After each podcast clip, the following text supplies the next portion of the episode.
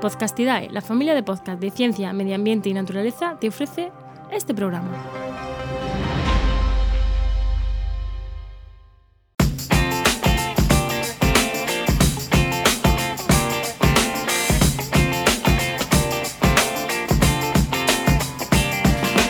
Esto es Vendrán lluvias suaves, el podcast sobre sostenibilidad y gestión empresarial de Paula Baldó. Bienvenida, bienvenido a un programa más, a una lección más en estos especiales de verano de Vendrán lluvias suaves. Si has estado trabajando lo que te he ido contando en las lecciones anteriores, en este momento tendrás un esquema con todo lo que se hace en el negocio y un grupo de personas o entidades que serán tus clientes y tus grupos de interés claramente identificados y hacia los que vas a ir enfocando tu trabajo. Así que ahora lo que nos toca es identificar qué elementos clave vas a necesitar para que el producto o servicio que haces funcione y salga adelante.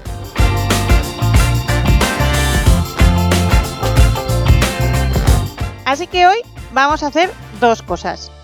Una, identificar qué actividades, qué recursos y qué alianzas clave necesitas.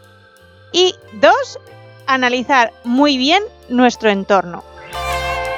Vamos a ello.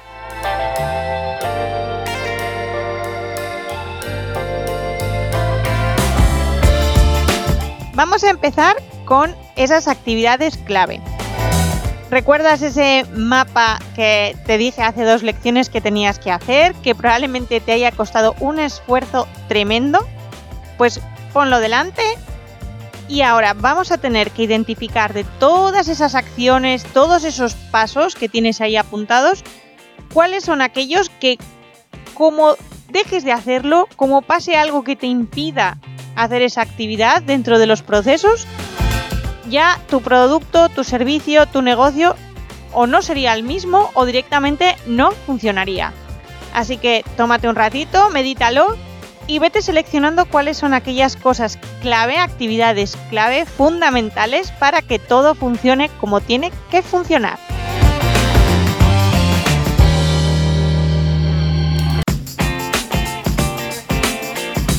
Lo siguiente son los recursos. Los recursos clave son aquellos elementos que necesitas que si no los tuvieras no podrías hacer esas actividades que tienes identificadas. Evidentemente hay recursos como por ejemplo si tienes una tienda online necesitarás una página web o un hosting. Si lo que tienes es un producto que vendes al público pues necesitarás sí o sí una tienda.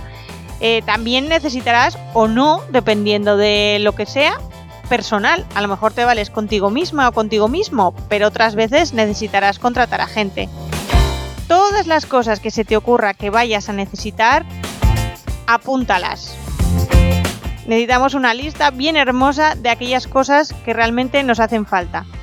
Una vez que tengas la lista, repásala un par de veces o tres porque probablemente la primera vez apuntes que necesitas un montón de cosas, pero luego planteate realmente si te hacen falta todas ellas.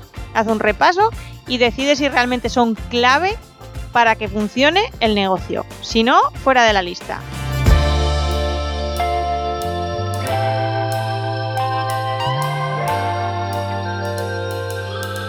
Y lo siguiente que toca hacer es identificar, detectar cuáles son nuestras alianzas, nuestros socios clave. Parte de ellos vas a poder encontrarlos directamente en tu lista de grupos de interés, porque muchos de ellos probablemente sí que sean fundamentales para tu trabajo. Lo que tienes que identificar es qué asociaciones, qué alianzas, qué convenios necesitas para que tu negocio funcione. Si no va a estar esa alianza, si no va a estar ese contacto, ese convenio, pues mm, nada, mm, si no está y no funciona el negocio, esa es fundamental y la tienes que considerar. Si sería interesante para que vaya mejor, pero no es fundamental, no nos hace falta y ahora mismo no nos interesa apuntarlo. Tenemos que centrarnos en lo fundamental. Algunos ejemplos. Eh, probablemente en según qué situaciones necesites un préstamo. Así que ese banco va a ser una de tus alianzas clave. A lo mejor también para realizar algunos servicios necesitas colaborar con otras empresas. Por ejemplo, como te decía con la tienda online, vas a necesitar también una empresa que te haga los envíos. Y si además trabajas la sostenibilidad, probablemente necesites una empresa que te haga los envíos de la forma más sostenible posible y probablemente de esas no haya muchas. Así que el contrato, el convenio es la alianza que tengas precisamente con esa empresa va a ser fundamental para que tu negocio sea lo que quieres que sea. Lo dicho, piénsatelo un poco y trabaja y piensa esas alianzas.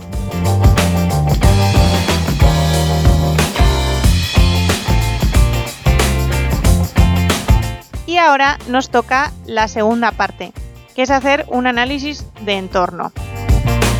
Vamos a tener que tener en cuenta dos cosas. Como estamos a futuros trabajando sostenibilidad, vas a tener que pensar por un lado qué tendencias hay en tu entorno, tanto desde el punto de vista ambiental como desde el punto de vista social. No podemos perder de vista que la sostenibilidad implica tres patas, la parte, la parte ambiental, la parte social y la parte económica. Estamos trabajando en esto sin darte cuenta las tres cosas a la vez. Así que aquí sí que es mucho, mucho más específico. Tenemos que mirar qué hay en nuestro entorno, qué cosas están sucediendo, qué rumores hay, qué tendencias de moda, tendencias legales, tendencias de consumo, de formas de uso, de formas de trabajar, por ejemplo, ahora mismo después de lo que hemos pasado con la COVID, eh, se está poniendo más en auge, si cabe, eh, todo lo relacionado con el teletrabajo. Así que eso es una tendencia que vamos a tener que considerar, que además es bastante social, teniendo en cuenta que afecta mucho a personas y cómo se trabaja y se trata a las personas. Lo mismo con las tendencias ambientales. Podemos tener tendencias legislativas, en otros programas ya te hablé de la estrategia española de economía circular, pues a lo mejor es una tendencia que te interesa tener considerada. O estás en un sector o vas a meterte en un sector que hay una normativa legal muy específica o hay mucha presión por cambiar la normativa desde la Unión Europea, por ejemplo. O a lo mejor sabes que en tu país van a sacar una nueva regulación, una nueva legislación que no sabes muy bien cuándo, pero es probable que te afecte al negocio. A mí, por ejemplo, aquí en Asturias llevo mucho tiempo pendiente de una, ley de sostenibilidad a nivel local que llevan años anunciando los partidos de todos los colores que va a salir y nunca acaba de hacerlo. Pero bueno, yo la tengo considerada porque en el momento en el que salga me va a afectar al negocio. Entonces, tienes que hacer lo mismo, anticiparte un poco.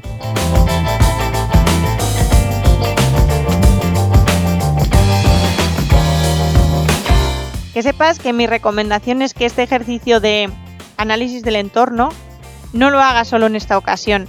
Si realmente te vas a poner en serio con el emprendimiento o si vas a trabajar de forma seria y potente la sostenibilidad en la empresa en la que estés, es algo que vas a tener que hacer bastante a menudo.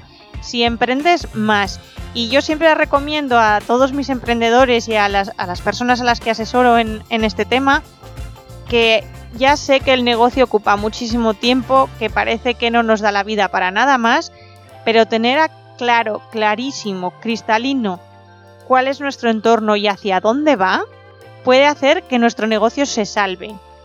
Un ejemplo que pongo muy a menudo en, en los talleres que doy y en los cursos es cómo aquí en Asturias, cuando se prohibió el uso de las bolsas de plástico, se redujo el uso de las bolsas de plástico en los comercios y en las tiendas y supermercados.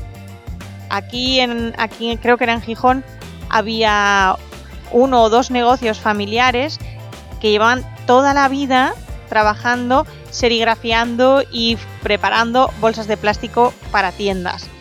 Cuando salió una normativa, y digo entre, y salió entre comillas, porque en realidad ya llevábamos muchos años, esto simplemente fue que llegó el plazo en el cual había que quitarlo, estas, estos negocios lloraban en prensa, en televisión, porque claro, su negocio de toda la vida iba a cerrar, porque con este cambio normativo, pues, ¿qué iban a hacer ellos? Lo que queremos aquí es que esto no te pase a ti. Así que trabajes en análisis del entorno porque te va a poder permitirte adelantarte a un montón de cosas y estar preparada o preparado para esquivarlas si hace falta.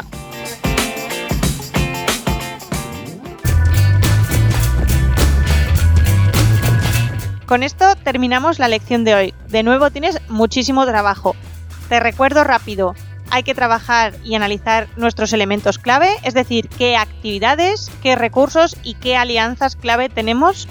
Y por otro lado, tener muy claro cuál es nuestro entorno y analizarlo bien.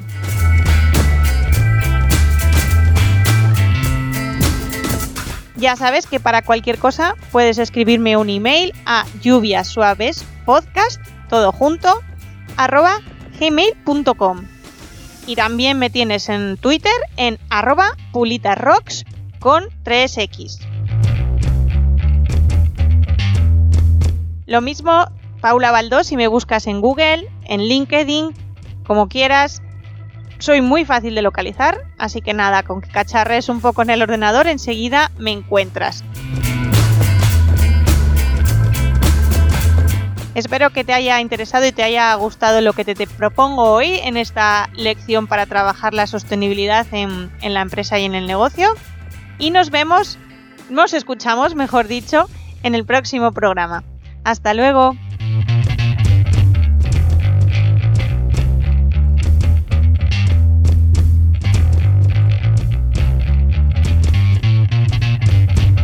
¿Y qué nos traerán las próximas lluvias suaves?